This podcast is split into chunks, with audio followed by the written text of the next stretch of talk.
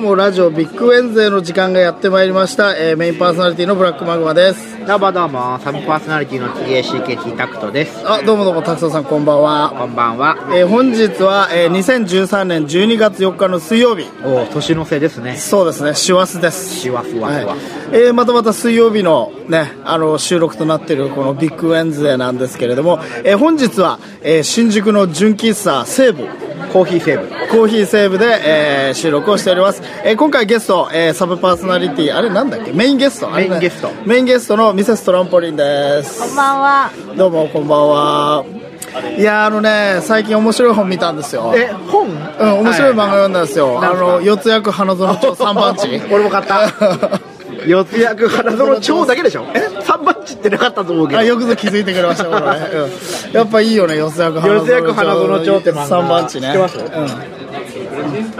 書いてる方は知ってます。あそうねうんそう我ら我らがね高浜寛先生。高浜寛先生こと、まあ、TK サイコフェチという名前で、うん我我々のね々のバンドにも所属しているね、今はね熊本県のはい天草の方にいるんですけそど、う、バツイチね。バツイチ バツイチねそうそうそう、うんまそうそうあそうあのーせっせこ書いた漫画がねそう単行本にまとまったとそうなんですよ。結構マグマさん連載時から読んでたんでいすよ、や、ね、掲載誌読んでて、掲載誌知ってます、生意気でしょ掲載誌は生意気っていエう、ロ本あのあれなんかく区分ってあるのかなあのコンビニだとあの青いテープで封印されているあーあの東京だけあれ有害図書でしょ有害図書っていう そうそうのすごいねごいな。それ本当の呼び方多分そうですよそうなんだ昔ブブカとかもそうだったからはいはいはいはいまあおえっぱい今はが見えてたらダメなのあおっぱいはえマンコは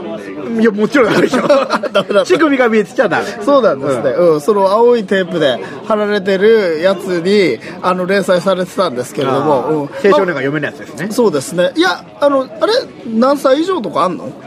多分10 12歳18 18じゃない12歳ぐらいから読んでもいいんじゃないかなあそういうまあそう高松先生の漫画はねうん、いいんですけどそうねそうでまあその生意気っていうのに、えっと毎月8ページずつ連載してたんですよあ1話だけじゃなくて一応8ペーあジ1話8ページそんなもんでしたっけうんそんなもんだだっったてよのイメージだけどあな本当、うんあの漫画本を読むと、ういやあのね結構ねうまいところで切れてんのよあそうなんですかうん、確か8ページだったよなうんなか気がする柔軟は構成だったと思うんですけど12話とかそれぐらいの構は成いだはいったかなはいと思うんうですけん、ちどょうどいいぐらいの長さで、いやそれで僕はそのあのなその純喫茶生意気をね、毎月買ってたわけではい純喫茶エロ有害図書有害図書のねね生意気をうんあのす生意気盛りな今は僕孫さもんがですねあのいろいろ改心して、はいあの普通に普段はサラリーマンをやってるんですけれども仮面をかぶってるわけですねそうそうこうだからバンドっていうのは世を忍ぶ仮の姿あでーそうですよね僕は本来は編集の仕事をしているんですけれどもちゃんとネクタイを締めて表の顔があるとうんでその表の顔ではあのーそのスーツで、うんででもあの生意気出れば買いに行かずにはいられないんで、はいはいあじゃあ仕事中に帰ってくるものう仕事中に買いに行くわけです あららよスーツで超生意気ですねでやっぱりその有害図書なだけに紙袋に入れてくれる、あそうなんですよねあれ何なのあいやのさ僕もね前ねあのブブカを買った時にうん紙袋に入れられたんですよそうそうそうでそれを前ブブカのあのーユーストリームの放送でその話をしたらすげえうん受けてあそうなんですそよ、うね、そうそうそうあそんな生理用品じゃないだからみたいなそうそうそうだからなんかねコンビニとかでもそうらしいんですけど、そのえっ、とそのチンポサック、コンはいはいはいコンドームとか生理用品とかはなんか紙袋に入れるんですよね生理用品は入れるイメージありますよね生理用品は入れるんだけど、でもそれってさなんか周りにバレないようにするためそうでのすねあれなんだけどで,、も紙袋が出た瞬間にもうそれってわかるからそうなんですよねその時点で、うんだから断る人いますよねあれって、紙袋は入れなくていいですっていう人もいるそうなんだうんでもまあなんかそういう指導があるんじゃないですかマニュアルでコンビニなマるんニュだアろルうで、ね、うんなんなんでなんだろうね紙袋やっぱ、なんかこつうけないからじゃないですか。ああそうかあいつ生理だって思われたら嫌だからじゃないですか まあそうなんですけれども、ううんいやそれで紙袋に入れてはいただきまして、そうそうだから、うんマグマさんだって、うんああいつ背広着て、うんエロ本買ってるってバレるわけじゃないですかそうなんだ紙よ袋じゃないとだから俺なんか毎回その別にもう今更恥ずかしいこともないんだけどバレないように他の漫画と一緒に買ったりしあてサンドイッチ形式そうしてたんだけ どでも大きい漫画高いじゃないですか高いですねうん、だからあの単純にただあの普通にあの諸星大二郎とかのあの B5 版の大きいやつとさあーはいはい一緒に買っててあ生意気って半径どんな感じなんですか相手は普通のあの漫画娯楽と一緒ですよあはいはい、うん、漫画サンデーとか、はいいはいわゆる青年誌と同じ B4？うん、 B5？半径なんですけど、うん、でもねあのそのまあでそれをあのこっそり家に持って帰ってあなんですか家族の前ではシークレットですかいやまあシークレットですよねそりゃそれはなぜ、子供がいるからそうだね子供あーまあ子供も漫画も読めないんですけれどもそうですよねでもなんかほら僕の部屋にあるんで,で、はい僕の部屋には絵本もいっぱいあるん で同じところに置いておくとちょっとなんかそうです気ねづかないでこれ読んでみたいな 感じになるとちょっと良くないじゃないですかそれはうん、教育上よろしくやそうそうでまああのー幸いね僕は仕事が夜遅いんで夜遅く帰るんで、うんあこっそり帰れるそうそうこっそりそれを出して読むのはいつ読むのは夜中あ家帰ってか ら家帰ってから読むわけですよなるほどねで、ヒロリーの時間を確あ認しでたら、そう全部読んでたんですそうそうか連載時からえっとね何個かね買いそびれたのがあってうんいやそのさその有なかなか売害ってない図書ってそんなにあのいっぱい入らないじゃないですか、うんでちょっとあの目を離すと速攻なくなるのね、はいはいはい、うんまであ根強いファンがそうそうそうそう固定客がいてみたいなことですようん、だね、から割とね、あのー最初は連載が始まって第1号はね、えっと結構探したもんおおあのその何生意気はあの中野し中野とか渋谷ではあんまりあのコンビニには入ってないおー僕見たことないですねコンビニで生意気っていうそうそう大体快楽天とか、あはいはいはいレモンクラブレモンクラブって今あんのペンギンクラブとかありペましンたギよンねクラブとかあるんですけどいや今あるかわからないでうんでも生意気あんまりなくて、で僕はあの池袋と中野で1点ずつ、はいあのちゃんと置いてる結あ確保してる店をキそーうプしそうてたそんうですねそう、うん、大きい店を見つけて、大体3冊ぐらいずつ入ってたから、へーうんそれを割とその発売日の早いうちに買いに行くっていうのをやってて、うんなるほどですよ、じゃあ今回ね、うん単行本化されて、うん、考えもひとしおじゃないですかあそうのですね駆けずり回って集めたそうそうそうそう漫画が一冊にまとめられたっていうそうそうねそうそうまだやってないんですけどなんか書き直しとかあったのかなとかって思いながらああはいはいそあの単語本にするときその照らし合わせてないっていうねそうそうそうそうそうなんかでも、うん過失みたいなしたって書いてましたねそうあそのう多分ね高浜なん先生かエはピローグのところが、んあの足されてたんじゃないかなあとそう思かいますもしれないです多分、うんなんかエピローグでその現世の話になってましたからねそうそうそうそうそうそういやいい漫画ですよ、ぜひ読んでください、うん皆さん、うん Amazon で買えますので、ね、 Amazon で買えますのであのリンクを貼っておきますので、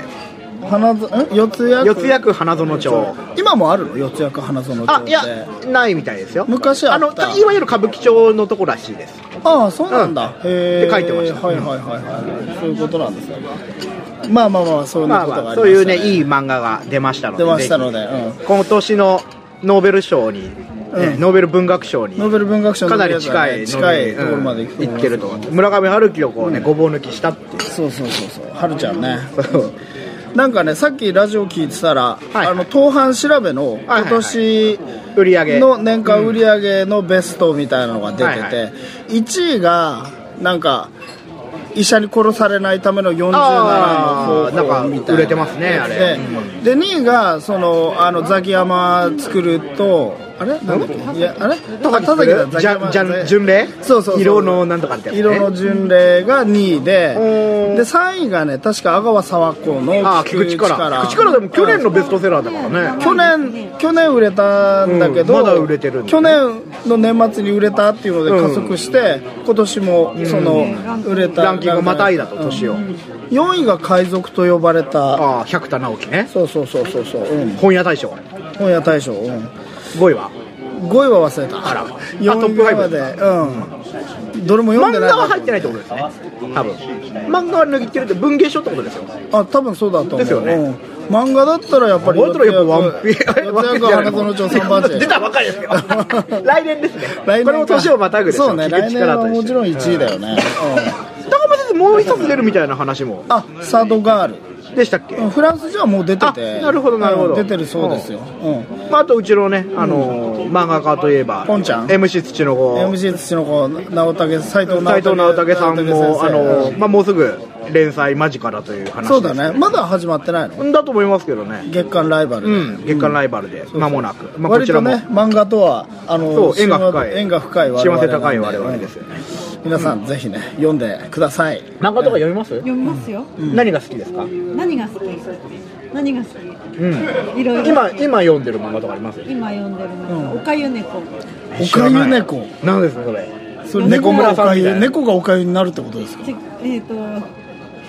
お家に来た猫がうんしゃべり病という病気にかかっていて猫なんですけど、はあ人間の言葉は喋っちゃう喋りつつ、ええーウイルス一人暮らしのサラリーマンに対して猫がおかゆを作るっていうお話えそれって猫が喋る病気ってのは分かりますけど、はい猫の脳みそはどのぐらいのレベルまでに達してるんですあかその言語能力言語がの、ねうんあのち普通の成人人間に近い日本人、はいはいはい、あの昔あの魚が喋るゲームあったじゃないですかシーマンシーマンシーマン、はいはいはいシーマンレベルシーマンよりもうちょっとこ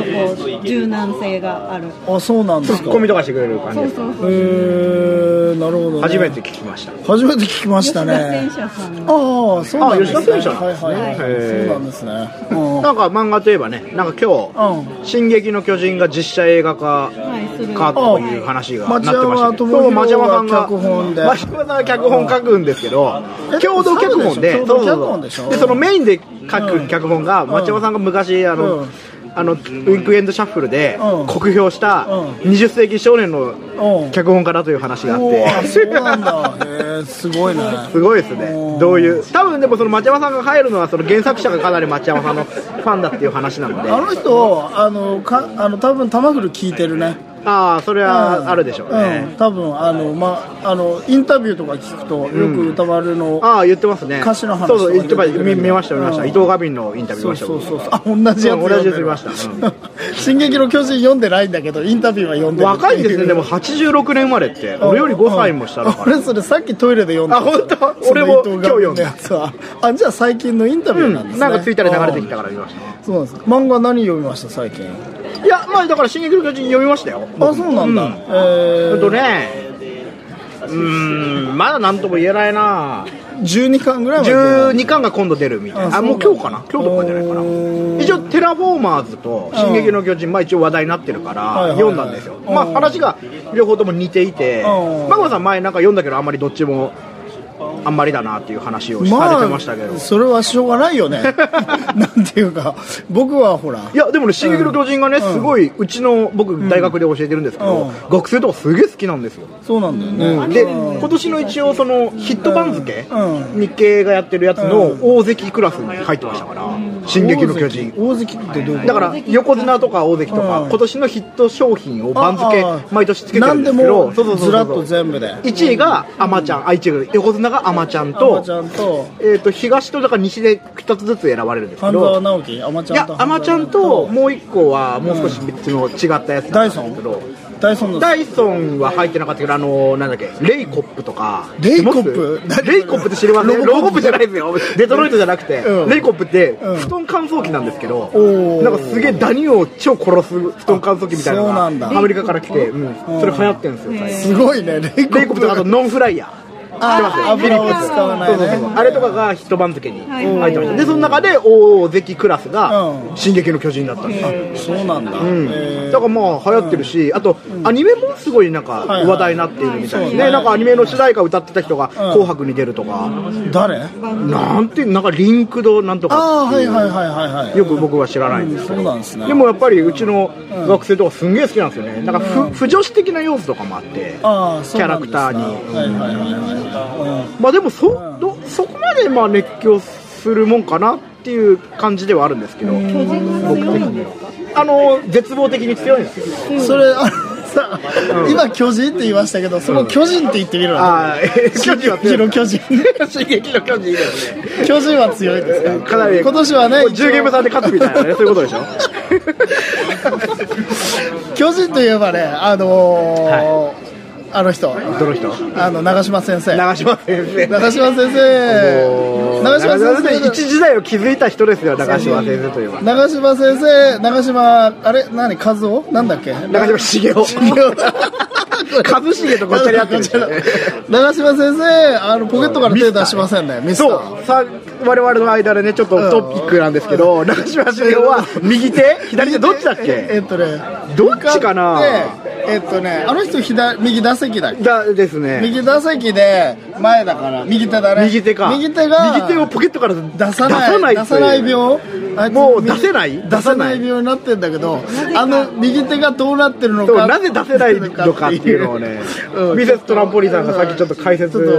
ちょっとちょっと予想予想うんトランポリン予測はえっと手の形が固まってしまっているのではないか、ははいはいはい私は予想しています、いはいどういうふうなどういうふうにどういう肩ふうとに固まってるかというと、うん最初ギュグーをグーにして、グーはにい、してグーだったら出せますよグーだったらいいんグーでにすよして中指 を、はいが立っている状態、はいはいなるほどねでこ固まうっちゃったあんですのテレビに映るとモザイクがかかっちゃうようなねファックユーってことですね世界的にちょっとね。はいはいはいこれはねあとね野口雄。英世の真似みたいな指がくっついてるそう展望展望って呼ばれて る何それ展望って何展望野口英世はその小さい時にねいろいろりに手をやっちゃってはい手がくっついてうん手が棒のようになったから子供の時展望ってあだ名で呼ばれてたっすて話げがあるえなでもちゃんと頑張って黄熱病の研究しましたかそうらねねうん野口英世ね日本人の努力のねそうあのなんつうか努力の英雄みたいな人ですからねあれ野口英世がん実はダメな話ってしましたっけあ結構辛いんだよね、うん、野口英世が、のアメリカにね、なんか銅像があるらしいんですよ、アメリカの大学に、その野口英世が通ってたところに、でも、その銅像が結構もう埃かぶってて、誰もこう、何者か知らないような、はいはいはい失われた、忘れ去られた銅像になってると、おーで、まあ、理由はっていうと、やっぱり野口英世の研究してたことがあんまり役に立ってないっていうそうそうそうそう今、今になってみると役に立ってないみたいな。結構辛い話があって野口英世は黄熱病っていうのをずっと研究していて、で黄熱病の病原菌をあの確定するために超頑張って、はいで最終的に見つからなくてで死ぬ時までか自分も黄熱病で死んででしかも最後の言葉が私には分からない で死んだっていう人なんだけどこれからくりがあって当時の顕微鏡の倍率では黄熱病の菌は見つけることができなかったっていう すごいですね涙ぐましい努力がね進撃の巨人なりのそうですね辛さ、絶望的な絶望ですよ。本当にね。本当にねいや、今、俺が、例えばタイムスリップして、はいその野口英世と友達になったとして、はいはいその事実はちょっと言えないな。言えないです一ね生懸命、なんかわかるんだよ、これなんだよっていうのまで言っていて。なんか近くま努力してるでん、だけこどの血。液の中の何かがって言ってるんだ辛けいどなぁいや、うん俺だったら電子顕微鏡持ってくれあ、持ってってあげる。 いや、でもほら、電気とかがさ、ないからさ。電球なくはないでけきどなくても、そのせい、見えるぐらいの顕微鏡を、この、この現代から持ってったいやいやいや、タイムスリップの時いやでもいやは俺そはれ持っていけないんだよ。だっせて千円札持ってくえ千円札持ってくあんたの頑張りはいはがいちゃんと残ってるよってなるほど、なるほど。はいはいはいはい。お札になってるよって素晴らしいですねいやー、面白いね、それね。いや、でもタイムスリああとッねプ、ほら、うんだってターミネーターでタイムスリップしてる来るとき、裸じゃあん。持ち込めないんだっけだから、そういうターミネーター世時代を界、う変えちゃうんかタもしれないからーミネーターの世界観では持ち込めない。なるほどねスカイネットのそうせいそうでねそうそう、それ世界ネットっつうな。スカイネットでしょあの悪いコンピュータスーカイネットね、ススカイネットカイネット。うんであとあと結構悲しい話があってあの野口英世女癖が悪かったらしくてそれそうなのが悪評として大学に、ね、残ってるみたいな 話があそるうなんだ。そうそうそうえそういう話もあるだからあんまり尊敬されてないまあ、ちょっとなんかこう。イケメンですよねね、ちょっと色ー男まあという確かにそうかもしれないね。憂いがある感じ、でも偉いです千円札だもんうん。うん、ね。千円分の価値はあったって一番一番数出てるもんねそうそうそう千円札一番よく見るねうん秀夫ねあとちょっとなんかモダンな髪型とかチャップリンみたいなあねのさてますよねよくわかんないんだけど、うんあの男であのパーマとかかけてるやつなん だあれパーマなのかな パーマじゃないのだってその当時パーマなんかかけるからテンパムでしょアイパアイパアイパーアイロンパーいやアイパーは違いますアイロンパーは違いますいやでもさたまにさパーマかけてるやついいんじゃんあ現実際代活動実際活動今のいるいるそりゃいますよいや本当何考えてるのかなって思うんだよねよりよく見せいたいやーおしゃゃれですおしゃれですおしゃれおしゃれファッションファッションファッションファッションそんな倍ガッツ の大変なのに社会とかくるくるパーマですからね本当にその原子炉とかさ秘密保護法案とか大変なことになってん のに何パーマかけてんのかなって思うねこれは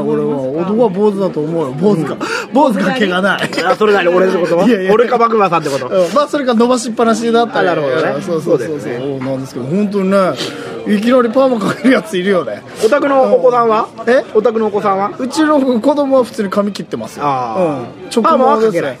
パーマなんか子かけたら供にもかけてるやついますよあーいらっしゃいますねいるねいるいるあの子役天才子役ね天才子役うん鈴木福君いやなんかもう一人いいんじゃあん浜田辰臣だっけあのトイレのシートムレイてるやレつでのしょ服ピッカピカそうそうそうそう豆ピそカうみたいそうそうそうそうあいつあいつパーマかけてんるのあれなでもウェービーですよね、まあ髪の毛こあとさのなんかヨーグルトのさあのパッケージについてる女の子とかもパーマかけてなかった外人外人外い人や外人はああいう髪型でしょ あいいのあれわはかんないけどいや俺別に子供はガいいッチャンはガッチャンあられちゃんのさガッチャいンやもパあーれマはパーマテンパでしょあれはテンパかテンパでしょなかなか難しい俺がダメなのは その大人のくせ男大人の男のくせにはいわざわざ金かけてパーマかけてなるやるほつどなのねねなんかチリチリにしてる人とかいますよねそうそうそうそうそうそうまあ、サッカーやってる人とかでもいいんじゃないですか前サ園ッカー的ファッションでしょあの前園はい前園もそうだしはいカズカズとかラモスはいあラモスラ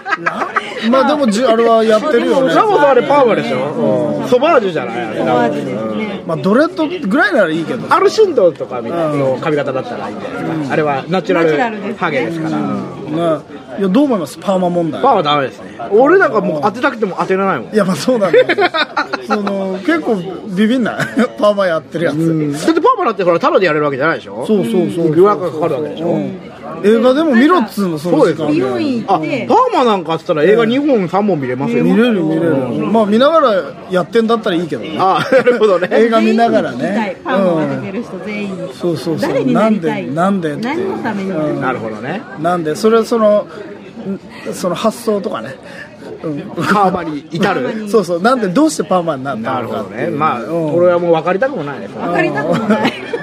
まあそうですけど興味ない。興味ないですからうんどうでもいいパーマやろうパーマまやあろう、まあまあままああままああ前置きはそのぐらいにしてくだらないダバなしダバラシ。真のダバなしをね今ね皆さんに披露したんですけれどもどうかな楽しんでいただけましたでしょうか。そうですねいでろい今ろ日は、うんまあ、前回の続き。前回の続きですねはい。前回の続きというと、はい、ザさパあーティー何があったのか何が起きたのかザ・パーティーにザ・パーティーの楽曲が iTune や Amazon で買えるようになったと、はい配信が始まったということですね配信されたもう買ってくれたかなみんな買ったよねもちろんもちろん買ったよね、誰が買ったか分かるからねあのね分かるんですよそ れがそのあのいや誰が買ったかは分からないけど、はいはい何を買われたかが今 iTune でうんランキングってつくんですよ、はいはいその評価の高いやつが、うんで、唯一なんかそれでランキングでバッてメモリがあるやつがあって、うんそのこの間配信した曲のうん21曲の中うんで何だと思います、待ってねちょっと見てみよう、これが21曲そうですか意外ですよ意外多分それはなんでその曲がそのレーティングが高いのかわかんないですけどそれが買われたのか、それにこう星がつけられたのかどっちかだと思うんですけど終戦宣言あ惜しい惜しい惜しいじゃあ真っ黒違いますいや恥ずかしながら日本兵あが惜しい挟んだ挟んだお肉そうお肉なぜかお肉がね欲しいお肉だけ買った人がいるかもしれないあだそかうなんだらアルバム買いしなくて、うんお肉だけ1曲ピコンってポチって150円で買った人がいるかもしれない、えーあじゃあえ今何個どのぐらい売れてるかあまだっていうねのは出てないです出てない、うんいつ出るんですもかう来月には出ると思いますそうなんですかじゃあおうん肉ただそうすると多分何,、何の曲が売れたかっていうのも分かると思いわまかするわ、かるんだ、うんうんじゃあ今度そのデータをもとにねお話をしたいですまあそういうわけなんですけどで始まった、えーはいじゃあまあ楽曲配信ね前そうそう前回解説をね半分やりました半分やったと、うん、残りの、えー曲をちょっと解説しようかなとはい思って、はいじゃあねまずね、はいえー13曲目、い前回12曲目の「レインボーチルドレン」まで行ったので、はい13曲目の「ハウマッチ万引き」はいはいはいはいはいどうですかハウマッチ万引きはハウマッチ万引きこれはえっと木水ねとそうですね、うん2曲目の「木水ね」を歌っている、うんまあ悪ガキ隊ダパーティーナイユニットの悪ガキ隊の、まあ、デビュー曲、うんハウマッチ万引きの方が先なんだよねそうですねん「ハウマッチ万引き」が2002年のはい冬に作ったんです、あそうそなのんだ合宿の時にね、はいはいであの時もまあジャニーズっぽい曲を作ろうって話になって、でやっぱ渋垣隊が流行ってたんだよねいや浜島見るときは光源氏ですよあひあそうだ思い出したそうそう そうブラックマグマの初期のファッションで初期の初期の衣装だねそうそうそうブラックマグマさんの初期の 衣装光源氏のウィンドブレーカーを持ってたんですよそうそうそ俺があれどうしたのそれねあれねいやなくしちゃったんだけどああのね結構着てましたよねそうよ本物なんです本物本物今レインボータイツの上にレスリングのはいはいあれを着シるャツじゃないですかあれの前にうんレインボータイツの上上ににあの光源氏のウィンドバーカウィンドブレーーカーを着ているって時期があってそれはえっとね俺のえっと親父のいとこが桂スポーツっていうスポーツ店をやっててあノベルティみたいな感じですか多分ねでそこのその桂さんが来てたのね、で俺そへれーを俺が見てちょっと衝撃を受け てぜひ譲ってほしい って欲しいってなったわけですねぜひくれって言ったら「いいよこんなの」 って言って買ってくれてプロ光源氏のメンバーの写真がプリントされてるんですよね確かれですね黒黒だったけど、黒でしたねあれ黒くてだから黒にモノトーンのモノトーンの写真印刷光源氏で背中に何かあ背る中に写真かな背中に写真からそうですねうんでやっぱり「ザ・パーティーやってた2000年代って光源氏とかってもう忘れ去られててそうで忘すねれ去られてうんてっていうか、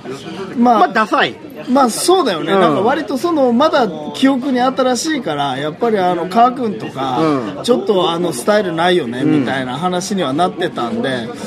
だよねで最初のライブではねその悪ガキ隊はね、あのカンポックリで登場してたんですよ韓国栗ってねあこうカンカンそうはいはいはいあはいはいの光源氏がローラースケートで出るじゃないですか、はいはいまあ、それにオマージュを受けてカンポックリ作ってやったんですけど結構作りが荒かったんですよでカンポックリの紐がビニール紐だったんですよそしたらビニール紐が缶のこう缶が鋭利だからビニール紐が切れちゃって全然カンポックリの手をなさ俺なにか至ったっんてだよねは、あの、うんカンポックリさ、うん結構あの、パイン缶かなんかでやったんだけそどう、パイン缶結構柔らかくて、潰れちゃったんだよね登場すらできなかったっていう苦い思い出がある懐かんしいですね。うん懐あかしーいろいろ思い出してきた。うんいちゃんとね T シャツとか作ったんですよそうだ、T そうシャツ作ったね T500 土浦500にあのロゴデザインしてもらってはいはいはい。でそうだね短パンでとかい。うんう一応イメージでやったんですよイメージでやってましたね。だから結構最初にやった時は衝撃を持って受け取られたんだよね。そうそう面白い。ああとそのうん、口パそうク口パクなんのと踊りっていうのをちゃんとやって。踊りもつけてうん早かったですね。あたらもうなんかうやりつく、今あそうそうそうそうそううんもう当時にそうそうそうそうやっていいる。や我々なんかねもうやってることはね大学でやってたことの焼き直しなんですよずっと 特に新しいことないよねい俺らや違う今あれでしょ世の中でやってることより早いそうそう世の中あってことでしょ世の中ほらはいはいはいはいアイドルの口うんうんわパかクります問題とかいろいろありつつんあるけど、もうそれをそうです何ね年も何だ年からか長前尾に健一郎よりちょっと早かったもんそうですね俺らの方がうん 80s それのうちにさ、ほら、騎士団の人がさ、なんか、それこはいそはい微熱断食っていうやつとかやったりしてましたけはいはいはど、いそれより早かったよ。そうだねうんまあ、でもそういう。そういうのをやってましたえーそれで、これは実はハウマッチ万引き。曲は何で作ったロジックで作った違うんですよ、これはカレー屋鍵盤さんがは、イオスで打ち込んだんですよ。え嘘そうですよそうなのこの曲そうおすごいね確かそう合宿でうんもうなんか俺が曲作ってうんアレンジめんどくさいからうそしたらなんかカレー屋さんがやりたいって言うからあそうなんだあのお任せしたえんですよー、えー、でもあのシュワシュワシュワシそュうそワうそうとそうかああああいうのもの彼らやっあてのイオスのああそうなんだよ音源じゃあ差し替えようよ いや、近藤さんが作ってくれるって言ってたんだけどね。あ本当。あの幸田さんも忙しそうだからなうんさあ、じゃあ次、はい次14曲目。はいこれ、もう問題作。問題作パブリックおっぱいナンバーワン。ンこの前のこの間これやりましたねえっとなんだっけ写真総合総合写真専門学校。東京総合写真東京専総門学校。合写真専門学校で久しぶりにやったんですけれどもこれはちょっと問こ題れ作なはんね、ですちょよっと解説するのも、うんちょっと悲しい話がありまして。まあまパブリックおっぱいナンバーワンっていう、公的なおっぱいが一番っていう意あ、味意味わかりますか公的なおっぱいっていう。公的なうん、パブリック。公衆おっぱいですよね。 おっぱいパブおっぱいパブ。あ俺今すごいあの適当に言ったんだけど、おっぱいパブのパブってパブリックのパブだだあ、そうなんですかね。ってパブってそうでしょそういうことか。パブあの英語で言うところのパブってパブリックだよね多分の略なんですかね。うんだとしたら、いやあのパブリックエネミーナンバーワンっていう有名なジェームス・ブラウンの曲があるんですよもともとでもこれはそれだからですよ、おっぱいパブだからパブリックおっぱいにしたんですよ、あそうだっけそうそうそうですあそうなのそう俺ですそうで一す応あの元ネタはパブリックエネミーナンバーワンのつもりだったんだけいど、やそれで合わせてたんですよあそうなんだそうそうそうそうはいはいいろはいろあそっうてでまあ、合わせてまあ、いわゆるおっぱいパブの話なんですけおっぱいパどブなんで当時我々のメンバーの中でね、ザ・忍者っていうのがいるんですけど本名はえー菊池 誠菊池誠だ今ちゃんと言っとくけどね 今小樽に帰っちゃったんですけ小ど樽に住んでますけ彼どねがあの就職してた時に、おっぱいパブにこう連れてってもらってハマっちゃったんですよねそうそうそうでそこで4万円使ったと一晩一晩で、うんおっぱいパブで何回おっぱいもんだのみたいな話をすごいよね4万でどのぐらいいおけっぱいもんるだけですよあどのぐらい揉めるのいやあのね二時間え二ー2時間で4万じゃねえよもっとやっぱいやいや酒とか飲んでるからでしょ結いや局酒とか飲んでも4万って相当だよ、じゃあもっと一晩中ってことですかうん、だって普通に稼働でも一晩中おっぱい飲んでるだけですからいやそうなんだよねだから結構その4万っていう金額はね謎なんだよねあ一ーまあね人じゃないんじゃないかな、えーその場にいた人におごったとかおっちゃったってこと、いやどうなんでしょでうも伝説としては4万円うん4万円っていうことになってるんだけど相当それは狂ってるねって話だってそれはちゃんと曲として残して後世に残していかなきゃいけないなといけないね思いを詰そめう思いをそうですねそこが発そ想う発想した発想してでどうやって作ったんだっけあの時はねキューベースで、うえっと、サンプラー機能がソフト音源のやつがあって、うんその中にある、なんかトランスかレイブかなんかのレイブだ音源をそうそうそうそう継ぎはぎでつけて、うんでなんかボイスデータがボイスサンプルがあってそれそうだで「ソーリアル」そうそう「ソーリアル」ソーリエルって言っててそれがその女性のねこうやつがすごいぐさっと刺さるようなそうそうそうボイスだったわけですよねやっぱ確りかそにのソーリアルっていう言葉の意味と、おっぱいを揉んでるそ の4万円4万円おっぱいに続き込むリアルっていうののががリンクしたんですよねリンクしたんだよね、すごく、うん、まあそれでちょっと聞いてくださいこれえは、えこでれはぜひもみもみもみもみもみ山って言ってるんです けどそのもみ山っていうのも深い理由があってもみ山くんまあ、当時もみ山くんっていうなんか、よくわかんない知り合いがいてこれはあその人ヤタジーうんの本当ヤはねタジーのお友達お友達幼なじみヤタジーの同級生うかんなんかなんで、かの同級生ですよねそうヤタジーがその今まで人生で会った中で割とすごいランクの高い人間として森山君ランクの高い人間だったらあの人、うん、なんていうかそ のエッジの効いたランクの高い人間としてもみやまくんっていう人を連れてきたんですよ、でなんか音楽やってたんだギターを弾いてましたねギターを弾いてうたんだよねうん、んなんか一回覚えてるのがなんかやたらフランクなメールで「チャオ!」っていううん「 チャオ!」って挨拶から始まるメールをみんながいただいたことがありますよねだからななんか一時期その我々とそのコンタクトを取っていた人間でもみやまくんっていもうみ山真司もみやま真 司だまあもみやまくんのもみはあのもみ殻のもみだよもみね殻のもうんだったんですけどだからやたじと同じってことはどこだ群馬だっけこの、まあ、地元がそうだった出とした身らの人だと思うんですけど、今は何やってるか何やってるんわですかんかねないですね、うん、やたじも知らないんじゃないかなと思いますけど、知らないのかなやっぱり、うんうんまあだから10年以上会ってないですからね我々そうだよねうん本当にごく初期に会ってた、うん、ごく初期に、まあでもなんか、もみ、もみって言ったら、ね必然的に言葉が、もみ山と出てしまったっていう出ねたっていう、うんそうそう、まあそれもいろいろこうやっぱりアーカイブしていかなきゃいけないな、そうですねはいそういう思いです、うんそういうまあぜひ聞いてみてくださいうんそうですねこれはねそのリズムが全く合ってないサンプリング音源を強引に混ぜ合わせたりとかしてるそうの、でねすね強引にっていうか適当になんなでんすかけねどなんかジャングルみたいな、うんドラムベースみたいないややだつかなからやっぱり当時そのレイブとかに対するなんか反発があったんだよねアンチねうん我々が、我々がねうんそうそうそうそうそう、うんでその次15曲目、はい15曲目前方後円墳はいこれ名曲ですね、名曲前方後円墳っていいつ頃からやってたの前方後円初期墳はでも2002年3年ぐらいからやってましたよそうなんだ、うんこのポコポコポッポっていうのは誰が考えたんだろ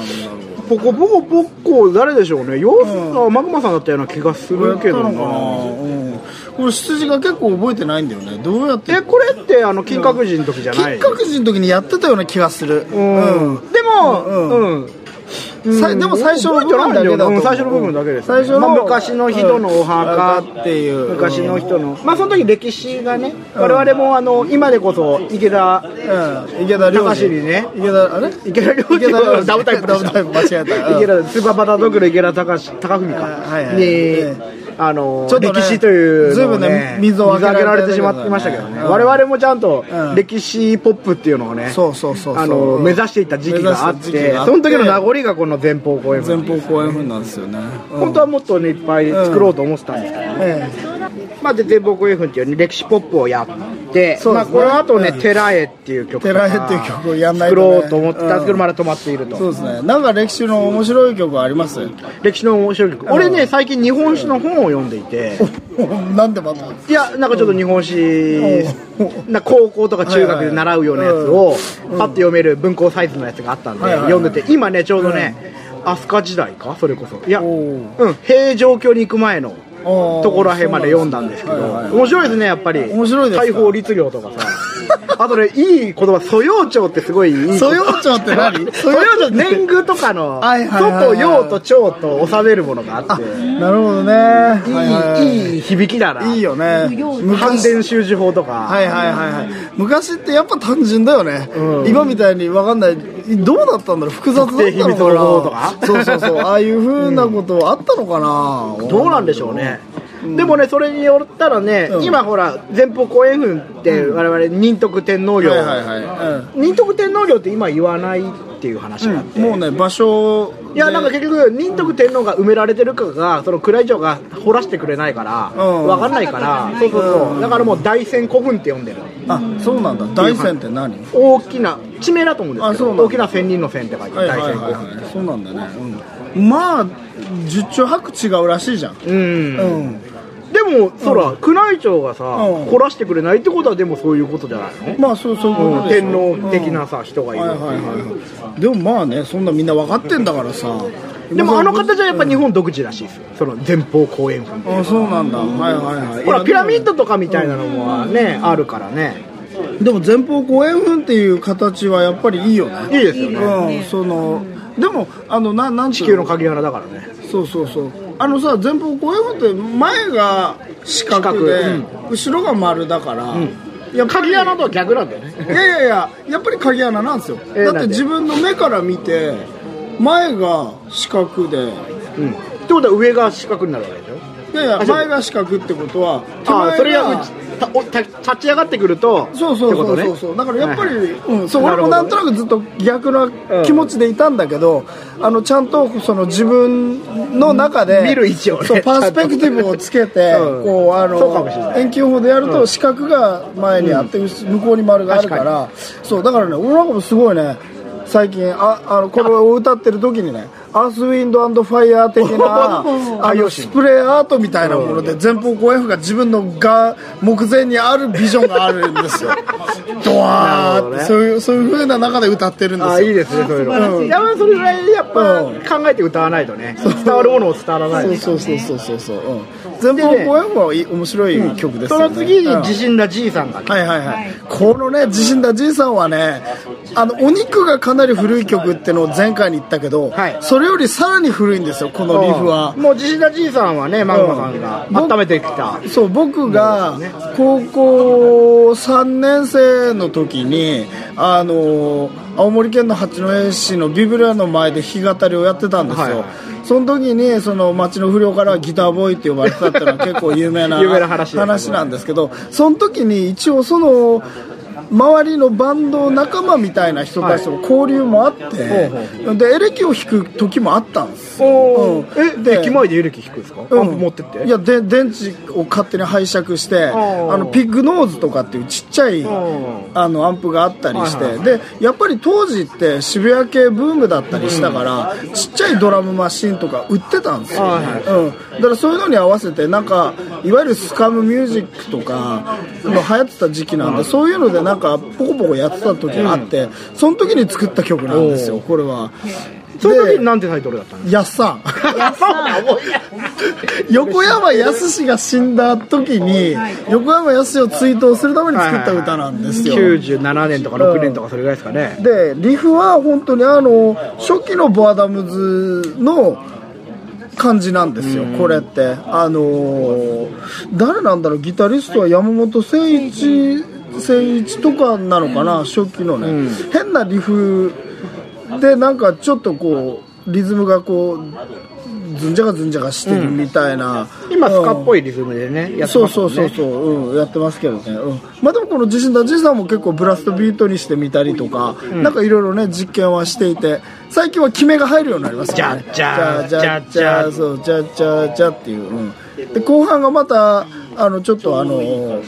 なジョン・ゾーンのネイキッドしてみたいなリフを入れたりとかして結構進化ししてそうそうそうそうそうそう、うんはいそうそう入ってるんでまあまあ演奏してて割と楽しいっていうか楽しいですねねうん、はい曲ですね、うんあのーストーリー的にもね一番なんか盛り上がるところで使ったりしますからねうんまあ、死ぬシーンとかでよそうくです使ねわれてましたね、我々が、うん自信のじいさんはこのタイトルのせいでいろんな場所で自粛をせざるを得ない時あそうだねもあってねうんまあそういう時は「やっさ」って言えばいいんだよねそうですよそうだこれしょあのねいろんな人がやっててこれ、うち周りで歌詞もあるバージョンもあるんですおよ昔のその僕がそのスーパー高校生テープっていう 俺が高校生の誰時ですにかそれ自意識で作ったマジでやばいそれちゃんとディグってアーカイブ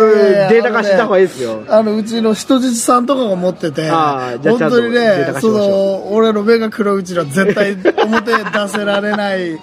俺すごい俺人質さん家に行った時に昔マグマさんがやってたバンドのあの歌詞カードを俺見せてもらった気がしますもう本当辛いわまあいずれね乗り越えいずれはいいずれ配信しましょ乗りう越えれない乗り越えれない乗り越えれない乗り越えれない、うん、この次はね17曲目はい「ザ・テーマ・オブ・エロイド」ああこれこれ問題作ですね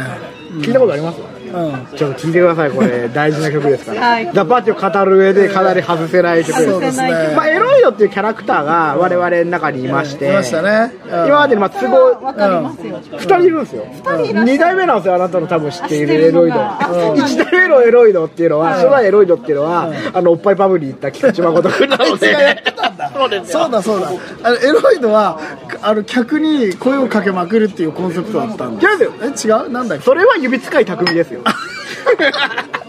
エロイドはずっうと舌を出して、あそうだってそうだおっぱいを揉んでる飲む仕草をするっしててるっていいううロボット、ロボットだったんです、うんそれはずっとステージにいるだけっていう話だったんですけど、これは僕はあの沼正蔵の家畜人ヤプーの中から発想を得てねああいいですね考えついたキャラクターなんですよね、うんでそれをまあ初代にやらせたんですけどちょっとやっぱりずっとライブ中それが辛いってことになって、ちょっと根性ないんだよね、もう少しであの、誠にねうんあの適した人物をね、探して、う二ん2代目に託したわけなんですけどそうそうそうそうまあでもこれ、曲を歌ってるのは「ネルルクルコブラ」なんでそすようねそうそうそう今はなきね今はなき今どこ行っちゃったのか本当にどこ行ったらうん多分新宿にいると思うんですけど、ね、いると思うんですけどねうんまあこれはあの全部口でそボうイですねスパーカッションプラうんス全部ボイスベーボイス、うスん全部口でやっている曲なんですよねそうそうそう多重録音、うんそうそうそうぜひこれは聴いてください、はいマメちゃんそうこのリリズムはあのこの曲聴いてもらうわかんないリズムは多分ねナイトライダーだと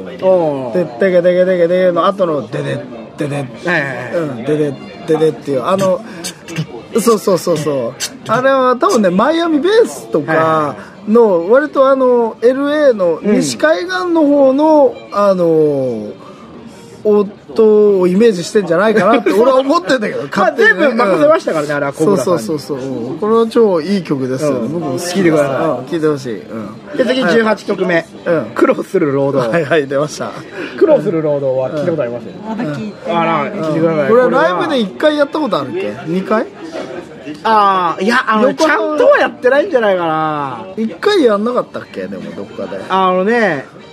素人大根と私かなんかではやってるかもしれない、でもイントロでちょっとやっただけで歌ってはいないような気がする、ああそうとなねんだメドレーではやったんだよねあメドレーがあったんだっけ、それは何セブンスアベニューセブンスアベニューと、んあと筑波の新刊でやった時にああそうなんですねやった、うんはいこれはこれはねその人質の歌なんです人質さんメインの曲なんです人よ質の作詞でやってる歌なんですけどそうそうそうそうこれコード進行がミスチルの「クロスロード」っていう曲で、はいでそれからもじって苦労する労働なんですけど響きがねそうそうそうが近いこれも QY で作った、あそうなんだっけ曲ですはねいはいはいはいそうだまあ、コード進行入れてで、まあ、ミスチルっぽいメロディーを僕がなんとなく考えてやったやつなんですけど、まあ、ぜひこれも聴いてください、はいあのそうですね脱力系ソングですそうですねいい歌だと思います、はい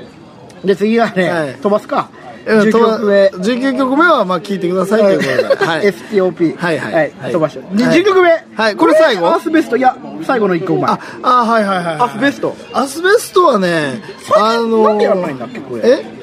トラックがないわでも俺これ俺トラック持ってないそうねアスベストは僕と LL クールコブラが2人でやってたゴブラゴブラっていうグループをやってたんです よラップユニットそれは俺がゴリラでクールコブラがコブラででコブラゴリラととコゴリブララゴブラが合体した合成生物ね新しい生物なんですよでゴブラは超強くてそれはどうして強いかっていうとまずゴブラの手で掴まれると絶対的にゴリラのゴリラゴリラの腕力で捕まると絶対逃げられないのに加えてそこにその噛まれたらすぐ死ぬあのコブラの毒を持ってるっていう生物なんですよだから超強いっていう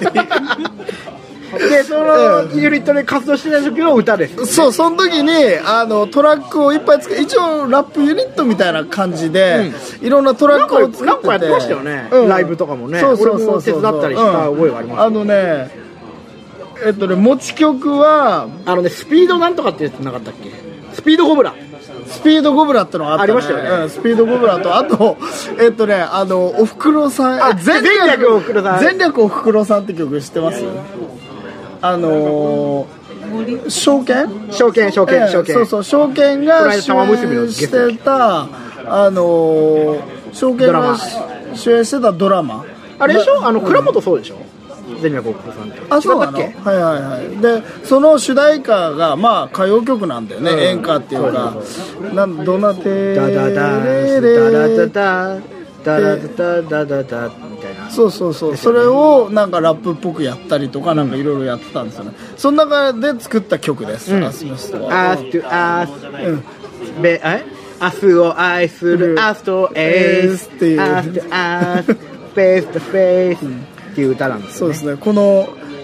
トラックも僕が作ったんですがどっから出てきたものか、ま、全然わかんない多分ねあのあれで作ってるはずあの俺が MC サマルさんいやいやいやあのねえー、っとあれあれデジパフォそうデジタルパフォーマー、うん、デジタルパフォーマーで作ってたと思います、うんだから初期のデジタルパフォーマーはやっぱりあの何音の波形を結構いじれたんですよ、なんか普通にあの何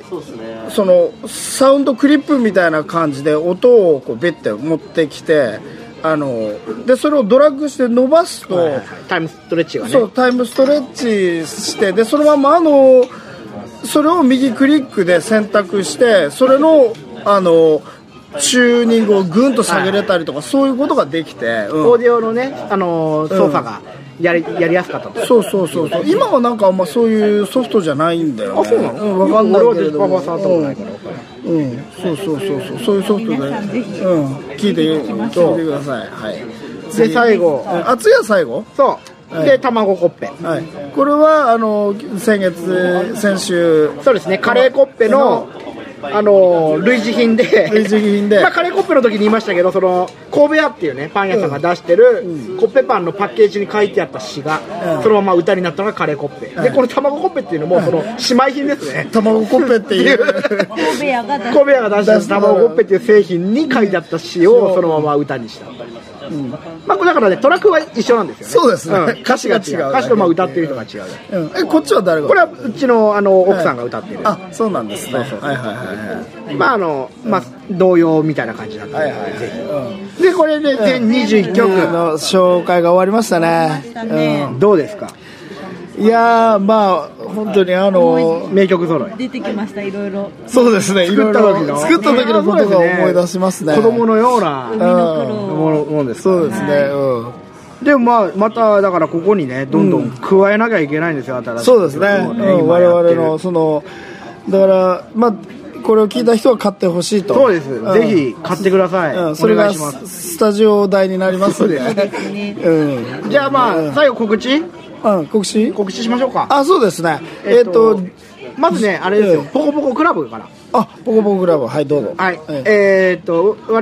々がね愛してやまない虚構の劇団からあのスプリットされた新しいグループ、ポコポコクラブそうですね渡辺渡辺義弘三上洋栄杉浦和樹あ杉浦和樹この3人があのし組んだグループポコポコクラブというグループの演劇グループが、うんえー12月20日21日、うん2日かな2日間かな2日間に、えーっとどこ池で袋かなんかで池袋はい かなりぼんやりした情報ですけど、はいはいまだ、えー詳細はウェブの方に載っけておきます、チェックしとけぜひ行きましょ行う、きましょうはいであとはあとは12月の28日おうはい28日にザ・パーティー忘年会、ザ・パーティー忘年会が綱島温泉音声 音温泉というところで行われます、はいうん詳細は未 定日付だけね日付だけまあ時間は昼2時って昼ですね、うん、昼かうんら、から2時から9時、あ7時か、それぐらいでしたよねうんそうですねでご飯は持ち込めるとそうですね酒と食べ物なんかも参加費作るんで書いてあったよ1600円1600円入浴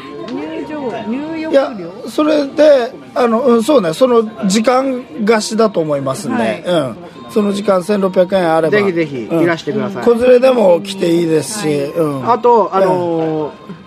なんだっけ曲を買ってくれた人はディスカウントしますああそれいいですねそう、はいはいあの iPhone や iPod を持ってきて、ほら買ったよって見せてくれればそれがチケットにもなります、いいですね、う素晴らしいん、あとあの四谷区花園町を買って持ってきた人もちょっと安くなありますいいですね、うん四谷区花園町、うんああのと我々がサインします そうだよね我々がね、うん、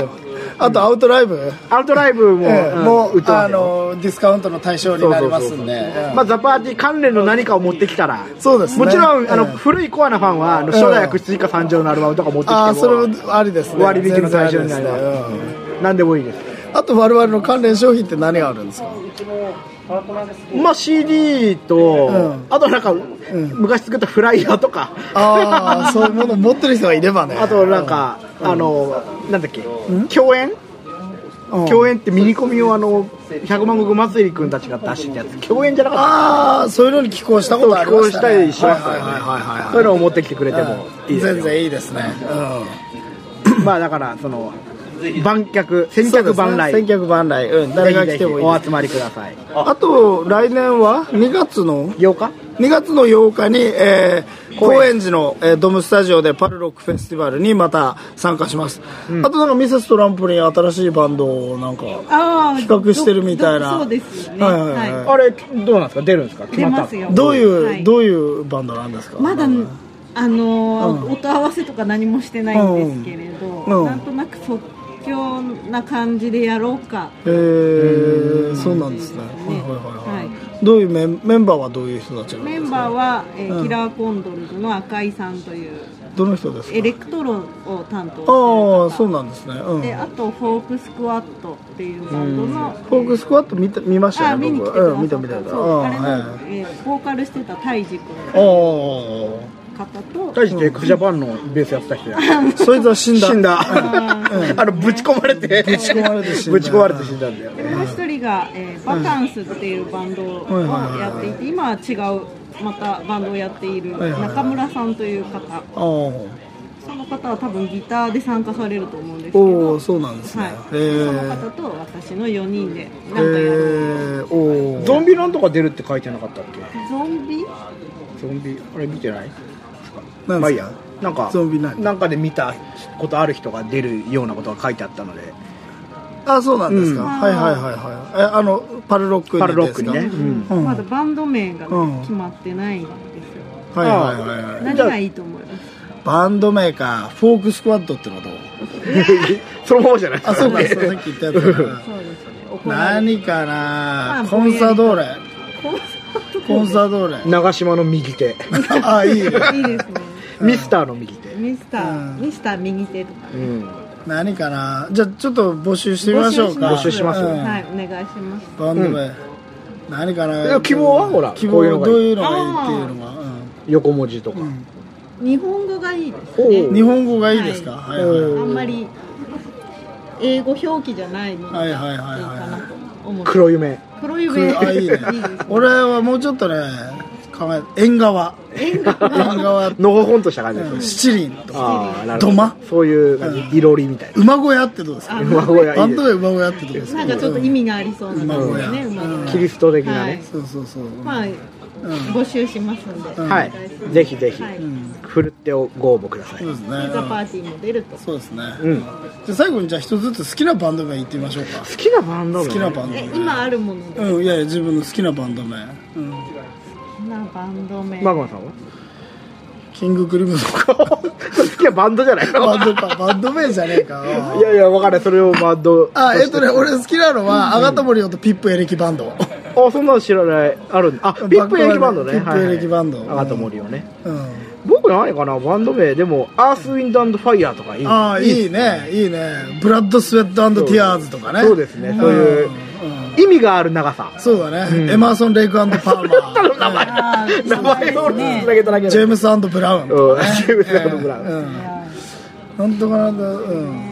エマーソン・レイクパウエル、ジェイビーズとかとかも面白いですけどねええジジェェイビーズイビーズ面ジ白いェイビーズとかジャクソンズとかさそのままじゃんみたいなそういうのも面白いですけどねあのなんかね寺の坊さんがやってるバンドでシャクソンズってのがあるいいですねジャクソン。 シャクソンズ、えー漢字で書くんでしょうん、そうそうそうシャクソンズえ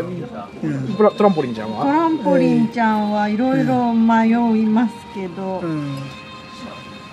でもブラックサバスとか響きになって思いますはね。いはいじゃあブラック差別っていうのあちょっとそれいいね、いいです私それ昔我々ねいだけどや言ってましたよ我々の中で一応あった曲のタイトルで候補であったんですよブラック差別ブラック差別そううんなんだ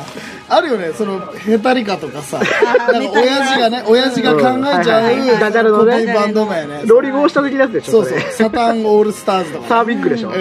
うんそうそうそうそうグイーンとかね。グイーンねはい、グイーンいましたね、昔。うんまあ、そんな感じですね。じゃあまあはいこんなところではい。ところでごきげんようはいごきげんようささようなら